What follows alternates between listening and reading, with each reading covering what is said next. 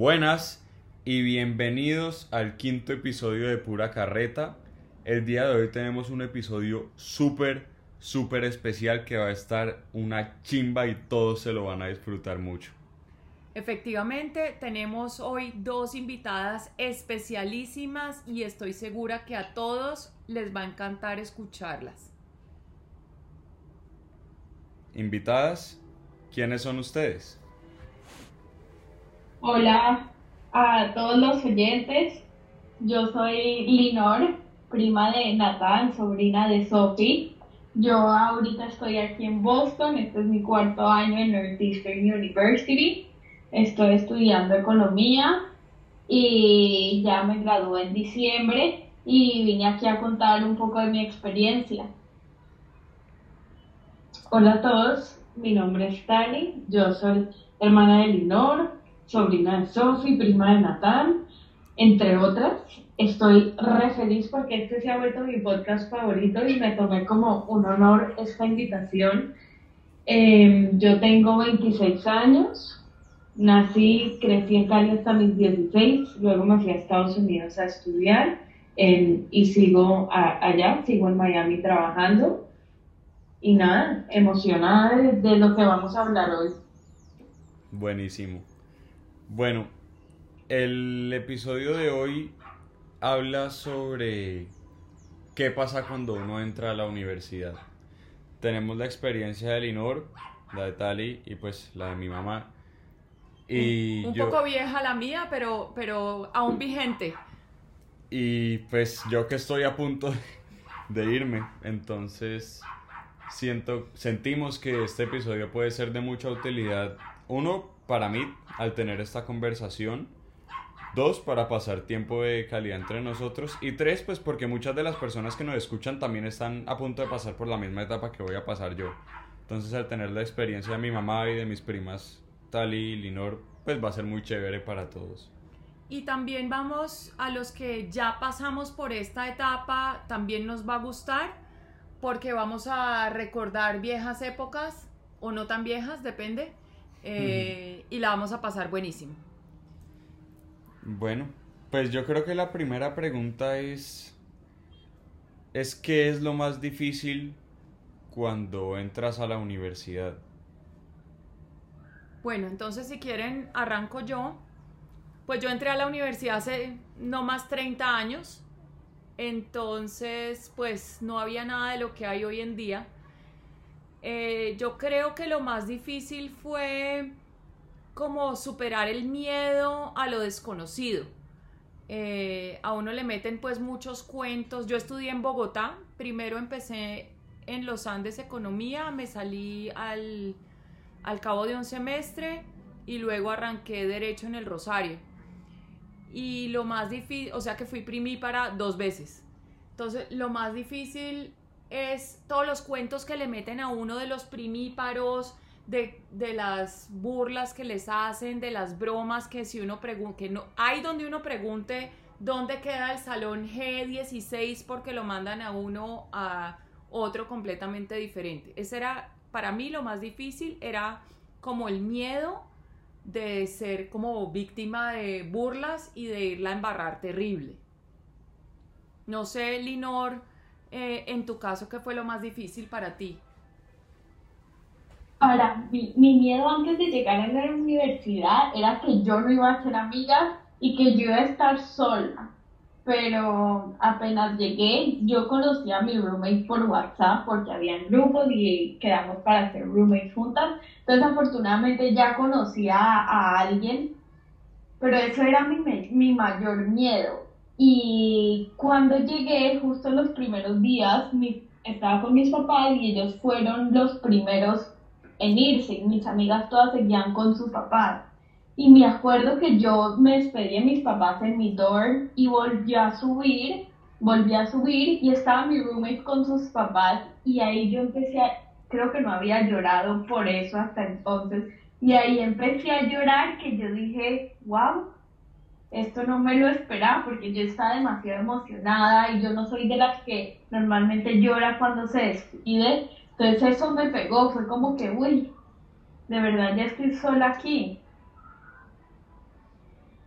Ese fue como que mi mayor temor los primeros momentos. Pero, pero así como, o sea, ese fue tu mayor temor, pero sientes que también fue lo más difícil, la despedida de tus papás. No, fue mi mayor, perdón.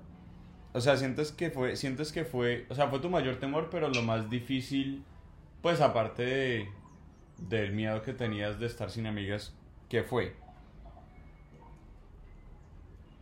Yo creo que lo más difícil, pues no necesariamente más difícil, pero más como que challenging fue adaptarse a la nueva rutina, que ahorita estoy en la universidad, no estoy en el colegio, a manejar mi propio tiempo, creo que eso fue lo más difícil, porque el horario de la universidad, las clases no es que son horas largas, pero tú te tienes que acomodar para hacer tus tareas, para comer, para salir, para encontrar tiempo para otras cosas. Creo que eso fue lo más difícil. Ok. ¿Y Tali, para ti qué fue lo más difícil o lo que más miedo te dio? Para mí lo más difícil fue dar la talla académicamente. Yo creo que la universidad dentro de todo es un espacio muy fácil para hacer amigos, eh, para conocer gente. Hay muchas cosas que se dan natural.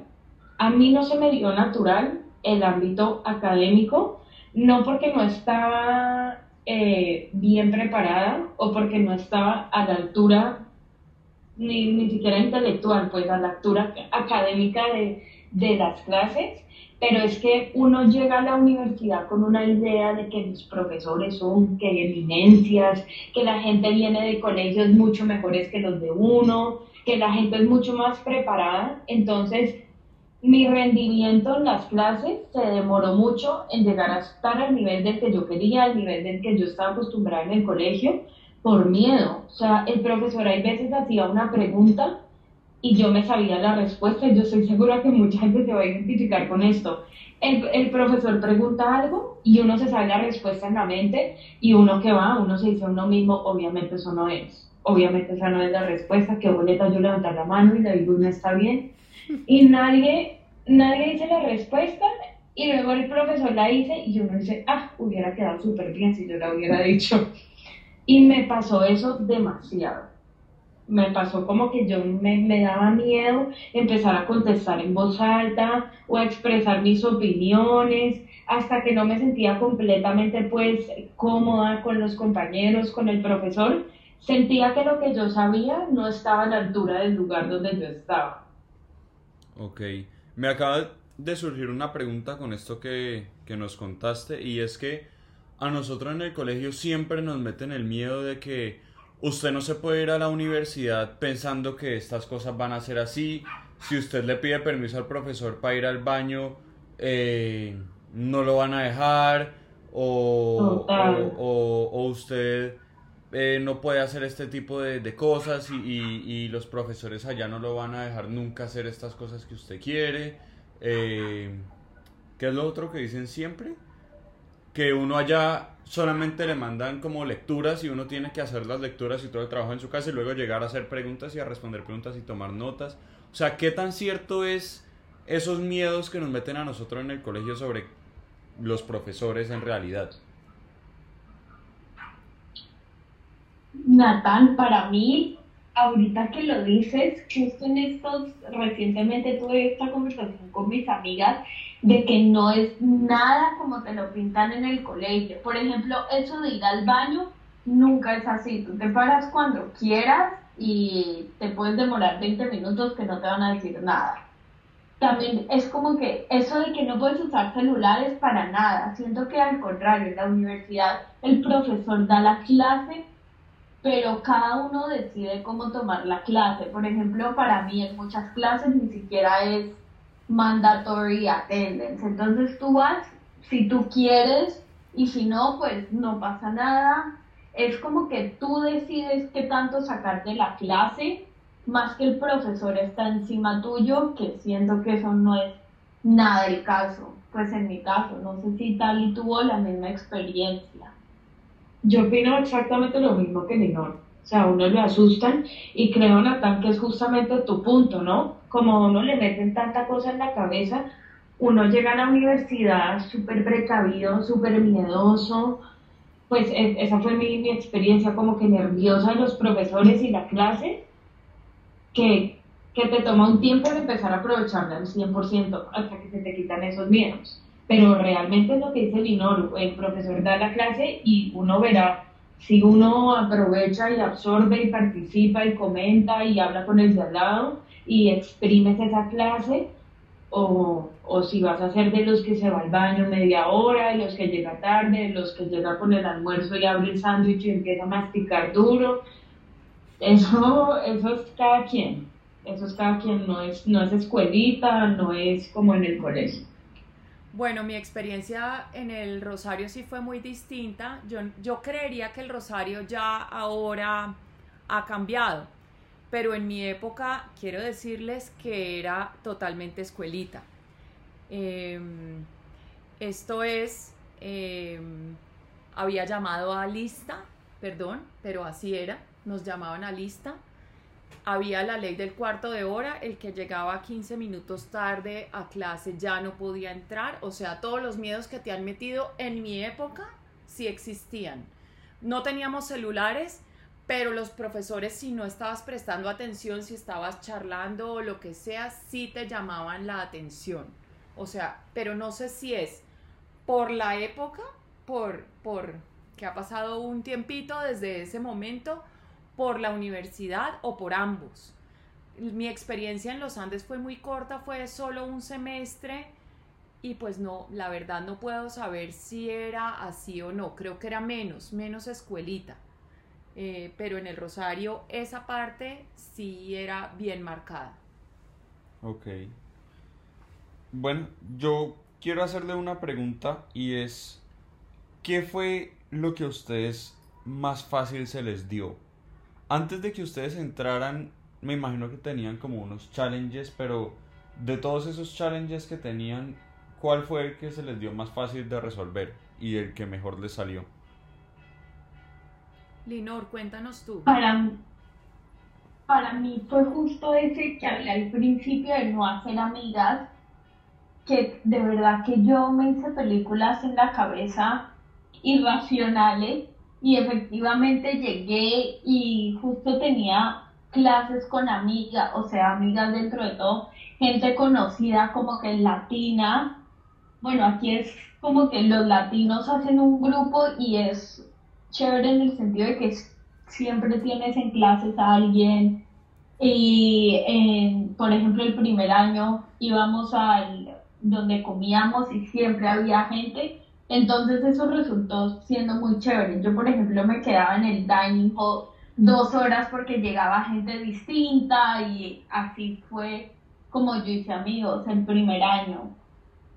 Y ese temor ya se me resolvió. Y, y Linor, ¿tú crees que todo el mundo llegó con ese mismo miedo de, de que, ay, yo no voy a ser amigos y como que a todos se les resolvió de la misma manera como a ti? Pues no mucha gente llegó ya con gente conocida a la misma universidad y así, entonces no siento que todo el mundo tenía ese temor, pero de pronto el temor de que me voy a quedar, por ejemplo, un viernes encerrada porque no me van a invitar, sí puede ser que a todos se nos cruzó en la cabeza, pero también es que uno va encontrando gente que le gusta hacer las mismas cosas que a uno, que los primeros meses uno es como que es amigo de todos, pero a la vez no es amigo de nadie porque no conoces bien a nadie, pero saludas a todo el mundo y siento que eso también es chévere, es como que te vas identificando como que, ay, se me cae bien, pero pues no, no es como para que sea mi amigo cercano y así. Linor, ¿y tú te metiste en esos clubes que ofrecen las universidades como de, de temas afines para como para encontrar gente que le guste lo mismo? El primer semestre no me metía a nada, la verdad, porque afortunadamente tuve mi grupito de amigas del dorm, ya éramos como ocho que vivíamos ahí en los mismos dorm, y después fue COVID, mi segundo semestre, entonces como que ya todos esos clubes eran por Zoom, que ya pues se perdía un poco la como que la intención de eso.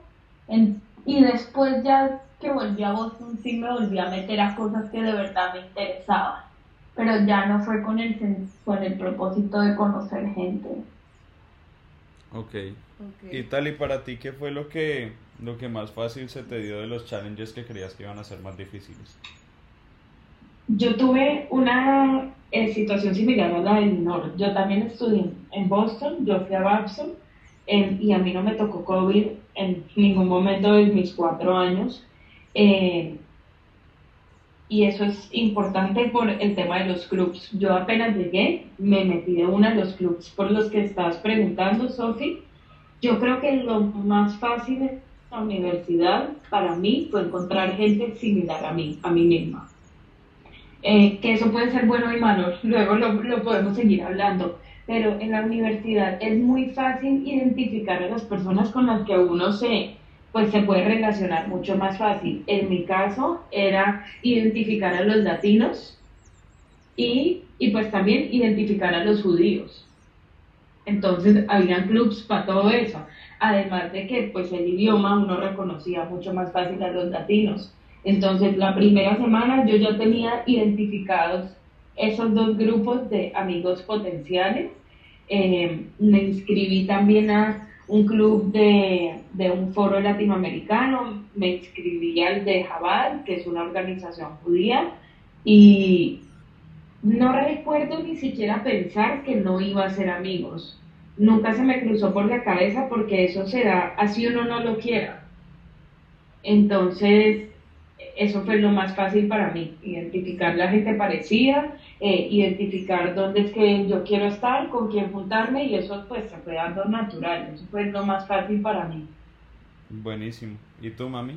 Bueno, a mí en mi caso, pues repito, em, en la Universidad del Rosario, en esa época éramos siempre en el mismo salón de clase, o sea, nunca era, los profesores llegaban a nuestro salón el horario era de 7 a 1, salvo que uno tuviera clases adicionales como electivas que eran como de 2 a 4 y media, pero el horario era de 7 a 1 y los profesores llegaban al salón y los compañeros eran siempre los mismos.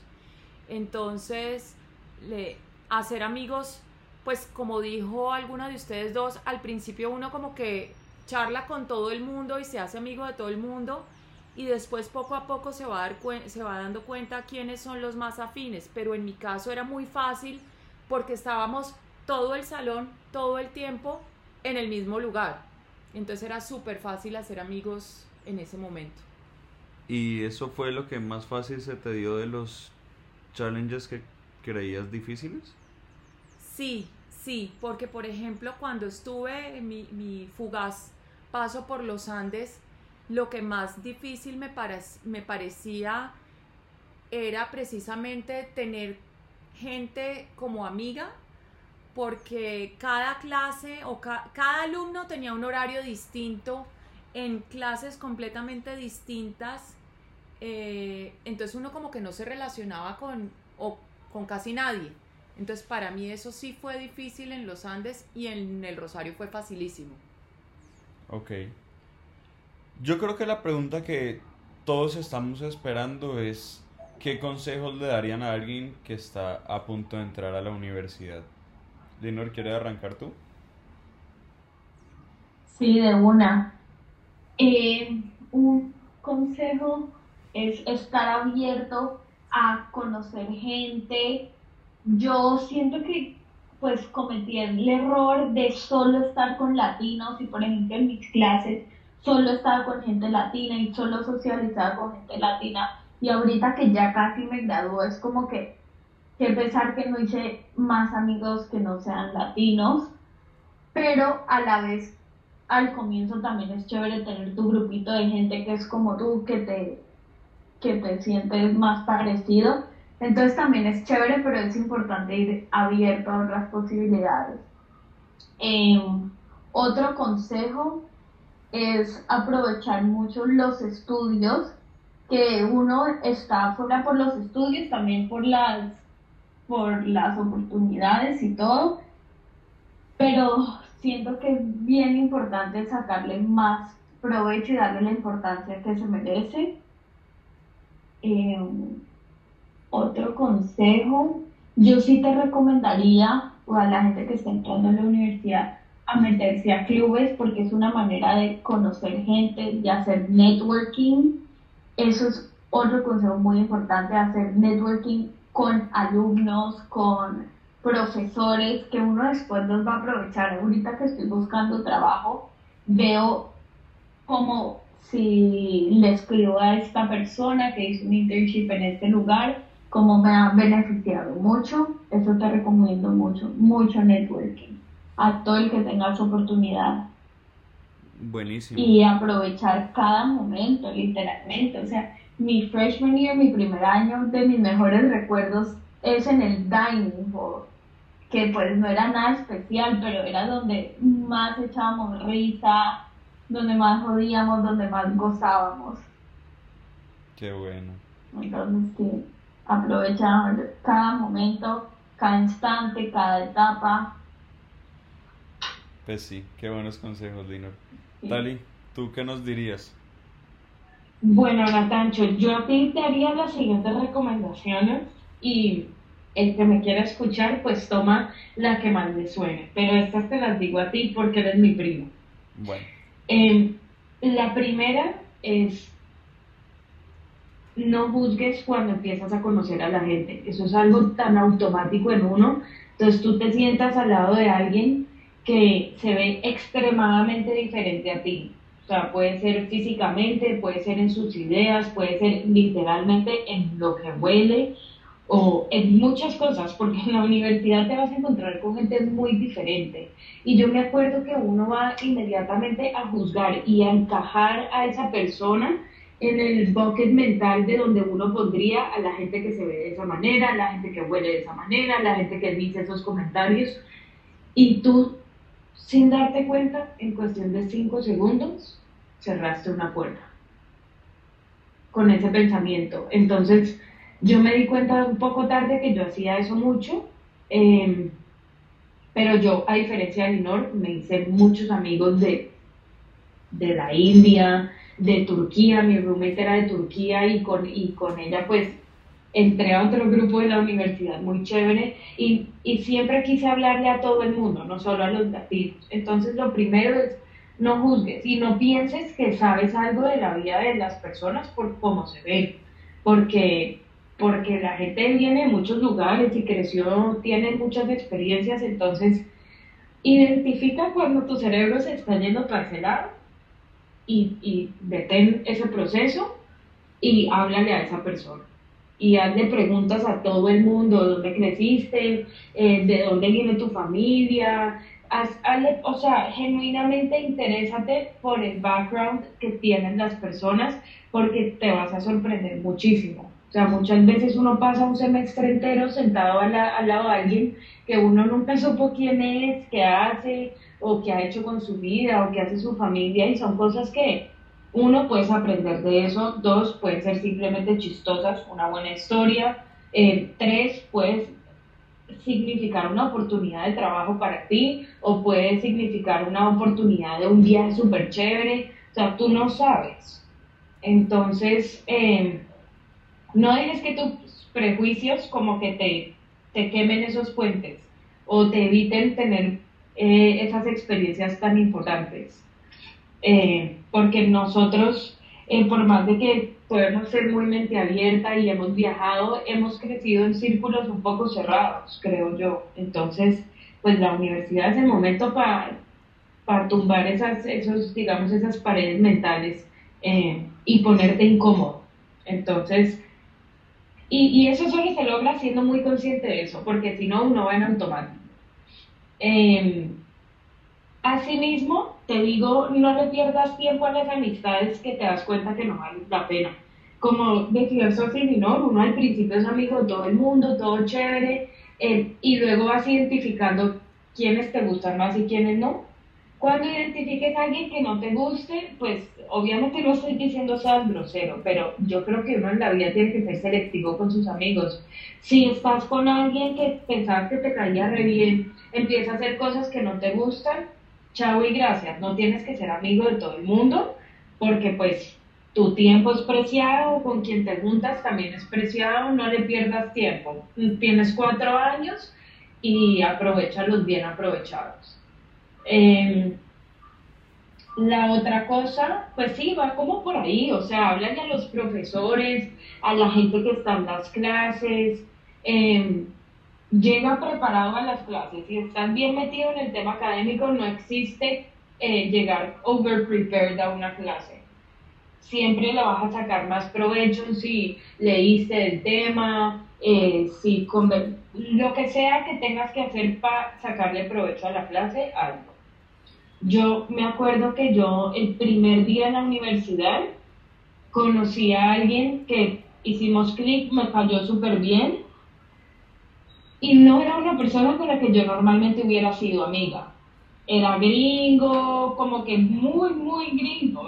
Uno llega más colombiano con esa mente y te encuentras al gringo de película. Yo nunca me veía siendo amiga de alguien así. Pues hasta el día de hoy soy amiga de esa persona que empezó un negocio que ya tiene sus productos en Walmart, los tiene en Target. Eh, me ha aportado demasiado mi vida de lo que él ha logrado laboralmente, de cómo vi cómo él aprovechó Babson y él me enseñó también a usar los recursos de la universidad. Entonces, de verdad uno no sabe, o sea, uno no sabe con quién está al lado, sentado y, y pues la idea es aprovechar esas oportunidades, porque tú también estás ahí por algo.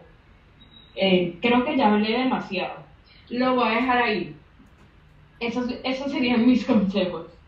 Pues tanto los consejos que diste tú como los que dijo Linor me parece que son como oro puro. Y no solamente para mí, sino para todas las personas que lo escuchen. Pero bueno, antes de que yo, bueno, esto sonó como una conclusión. Mami, antes de que concluya, ¿qué consejo nos darías? ¿O me darías que, y que le funcione a los oyentes también? Em, preparar las clases. Eh, lo último que dijo Tali, o sea, pues yo estudié derecho y muchos de los profesores tenían como la metodología que te dejaban como un caso que había sido resuelto, como un juicio, pues eso se llama una jurisprudencia, y uno podía llegar con la jurisprudencia leída y analizada o no, igual se iba a comentar en clase. Pero creo que las personas que leyeron con juicio o que leían con juicio las jurisprudencias antes de la clase le sacaron más provecho que los que no lo hacíamos porque yo no era en todas las ocasiones la más juiciosa, digamos, para preparar las clases. De pronto porque no tenía como, como la estructura mental eh, para preparar las cosas con anticipación. De hecho, eh, yo aún funciono así y funciono más como bajo presión, o sea, ya cuando se me está acabando el tiempo es cuando mejor estudio y no, pues, no es el deber ser. Entonces yo sí diría que preparar las clases eh, es clave y confía en ti, confía en ti mismo, confía en, en lo que sabes, en lo que eres y en tu intuición. Esos serían como mis consejos. Buenísimo. Em, pues ya llevamos casi media hora de podcast y la verdad creo que la única piecita que nos falta por escuchar es algo que mencionaste tú, Tali, cuando dijiste que conocer gente similar a ti no siempre era algo bueno. Si es, si la razón es por lo que explicaste ahorita, de que uno nunca sabe pues cómo creció la persona que está al lado de uno y que eso le puede abrir muchas puertas. O sea, si hay una razón diferente de esa que acabaste de decir, ¿nos la podrías contar? Claro, pues lo puedo expandir un poquito, si va por ahí la cosa. Eh, pero en general es porque eh, uno, uno aprende a respetar, a volverse más empático, eh, aceptar otras versiones de la realidad cuando solamente cuando experiencias la vida pues a través de otras culturas, de otros idiomas, de otras tradiciones eh, y la universidad es la puerta para hacer eso porque en la universidad pues creo que la mayoría de tus compañeros y tú y, y donde yo estudié son universidades y ciudades donde hay mucha gente de Asia, gente de África, gente de Europa, de Estados Unidos, de Latinoamérica. Entonces, en pocos lugares tienes tú esa mezcolanza de, de, de personas y culturas como en la universidad. Entonces, tú puedes elegir quedarte con tu círculo de gente parecida a ti o puedes elegir expandirte y juntarte con esas personas y, y, y te vas a volver, vas a ser una mejor versión de Natán. Vas a ser un Natán, es que ni lo sé poner en palabras, pero este tema de verdad que me pone los pelos de punta porque es que uno crece con muchas cosas en la cabeza que no necesariamente son reales y no son verdades. Eh, y así como tú viene otra persona desde el otro lado del mundo creyendo que su verdad es la única que existe.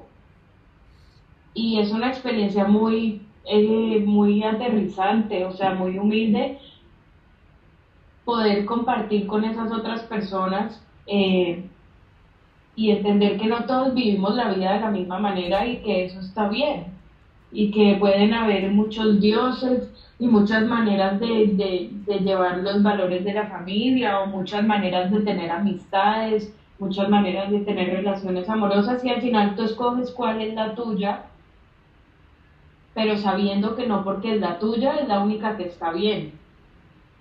¿Sí me explico? Sí, sí. Pueden haber muchas maneras de hacer las cosas, tú escoges la tuya, pero no vas a andar mirando para abajo juzgando al que escogió una diferente. Entiendo. Wow. La verdad es que siento que no pude haber tenido una mejor preparación para irme. Voy a llorar bueno, literal.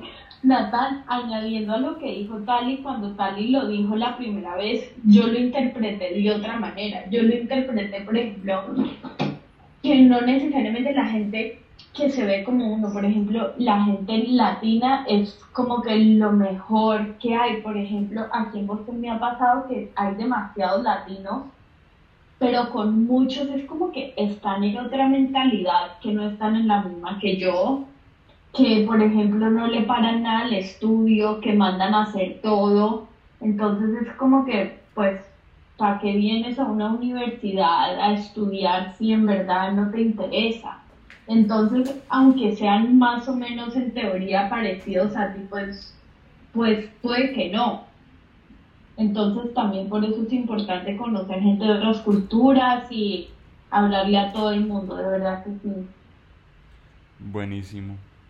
La verdad yo creo que este ha sido mi episodio favorito porque primero pues lo grabamos todo en una sola toma y literalmente lo único que, le dijimos, que les dijimos a ustedes, Tali y Linor, es esténse preparadas para tener una conversación común y corriente entre mi mamá, yo y ustedes dos. Y literalmente, y literalmente así fue. Por eso es que salió tan bacano, tanto para mí como para mi mamá, como para ustedes dos. Sí, yo estoy segura que todos los que estén escuchando este episodio le van a sacar mucho provecho eh, y tiene mucho aprendizaje y de verdad que, que ha sido un honor tenerlas a ustedes aquí y súper chévere, súper valioso eh, pues contar con sus experiencias eh, en este episodio. Gracias, qué honor, la verdad que José estaba demasiado emocionada por grabar esto y qué rico. La verdad que sí, pasé chévere. El honor fue nuestro. Tengo que confesar que me puse a leer tips para ser mejor eh, guest de podcast un par de horas antes de esta grabación de los nervios, pero fue muy chévere, Natancho. Te deseamos muchos éxitos en la universidad. A ti y a todos tus compañeros, yo sé que te va a ir increíble. Muchísimas gracias. Y más increíble aún después de haber escuchado estos consejos. Sí, sin duda. Voy a llegar con toda la experiencia lista por todo lo que me han contado. Que así sea. Total, sí. Muchos éxitos a todos. Gracias. Bueno, pues creo que este episodio ya ha llegado a su fin. Si les gusta y quieren que profundicemos un poquito más y que hagamos nuevas preguntas, pues escríbanos, cuéntenos. Y nada, pues gracias a ustedes por escuchar y a Tali y a Linor por estar acá junto a mi mamá y a mí haciendo este episodio y como lo dije al principio, lo anticipé, dije este episodio va a ser una chimba y fue una chimba, a mí me encantó. Sí, señor, a mí también. Bueno, pues esperamos entonces todos sus comentarios, dudas, inquietudes. Eh, si quieren hacerle algunas preguntas adicionales que no les hayamos hecho a nuestras invitadas, pues déjennoslas en el, en el Instagram o yo no sé si Spotify permite que la gente mande preguntas. Eso ustedes que me oyen sabrán. Eh, y nuevamente, si quieren proponer temas nuevos o lo que sea, estamos abiertos a leerlos, escucharlos y hacerlos partícipes de este pura carreta y algo más. Bueno, chao. Chao. Chao. Gracias a los oyentes. Chao.